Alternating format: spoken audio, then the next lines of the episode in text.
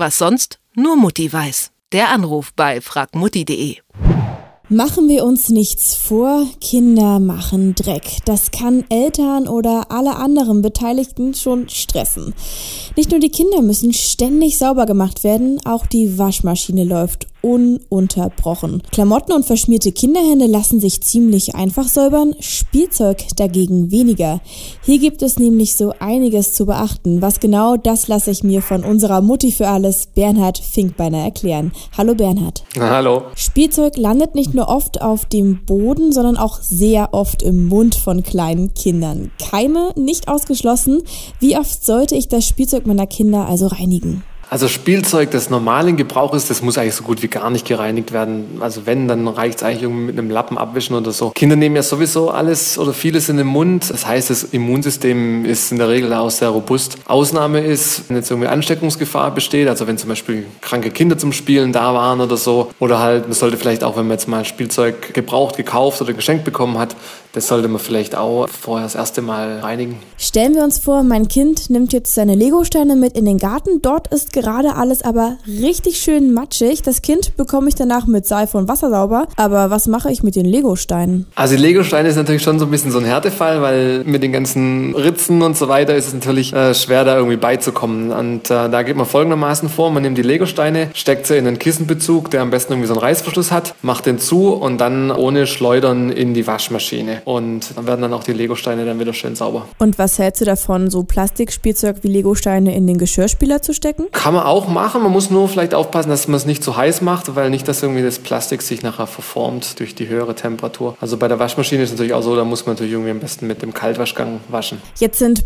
Puppen oder Barbies nicht unbedingt für den Geschirrspüler und auch nicht für die Waschmaschine geeignet. Wie reinigt man denn die am besten? Also bei Puppen muss ich natürlich gestehen, dass ich mich da nicht ganz so gut auskenne.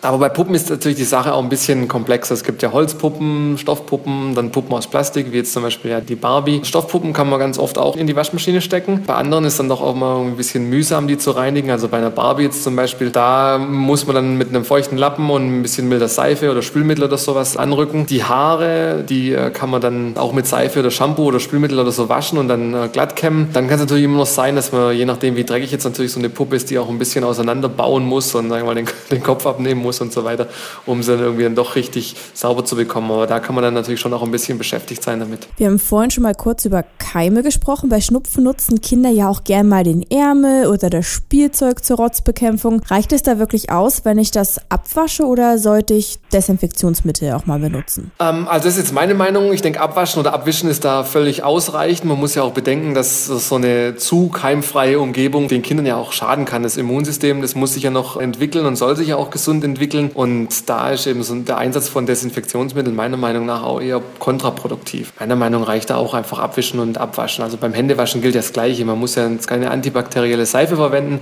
Da genügt ja auch normale Seife und durch das Abwaschen dann durch den Dreck, den man in den Händen hat, da stecken ja auch die Keime dann in der Regel drin und der Dreck wird ja auch abgewaschen dann. Und das Gleiche gilt dann eben auch für Kinder. Jetzt sind manche Eltern aber ein bisschen vorsichtiger oder das Kind hat wirklich mal eine ansteckendere Krankheit, dann greift man doch zum Desinfektionsmittel. Muss man da auf was achten? Denn wenn das Kind dann das Spielzeug in den Mund nimmt, ist es ja vielleicht nicht ganz so gesund. Ja, das stimmt. Also das sollte man wahrscheinlich schon schauen, dass man irgendwie ein Desinfektionsmittel hat, das vielleicht auf Alkoholbasis ist, wo dann eben der Alkohol danach auch tatsächlich komplett irgendwie verdunstet, damit dann eben nicht so ein Geschmack nachher irgendwie dann bleibt. Also man muss natürlich dann schon gucken, dass dieses Spielzeug dann keine Rückstände mehr von dem Desinfektionsmittel hat. Also idealerweise vielleicht dann auch nochmal abwaschen oder so, falls möglich. Über Garten- und Kinderzimmerspielzeug haben wir jetzt schon gesprochen, über Badespielzeug aber noch nicht. Wenn mit, ja, mit dem Quietscheentchen mit Wasser rumgespritzt wird, bleiben ja immer Reste zurück und irgendwann bildet sich in dem Quietscheentchen so eine ja, eklige schwarze Glibberspur.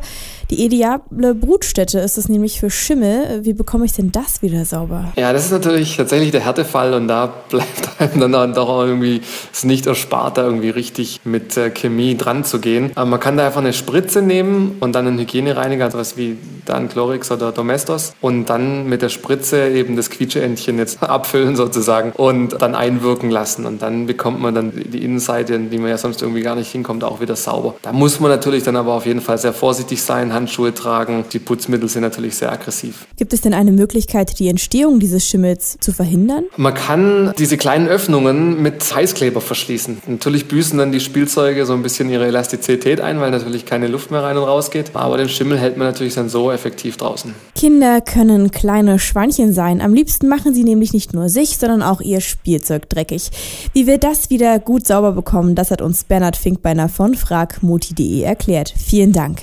Gerne. Was sonst? Nur Mutti weiß. Der Anruf bei fragmutti.de.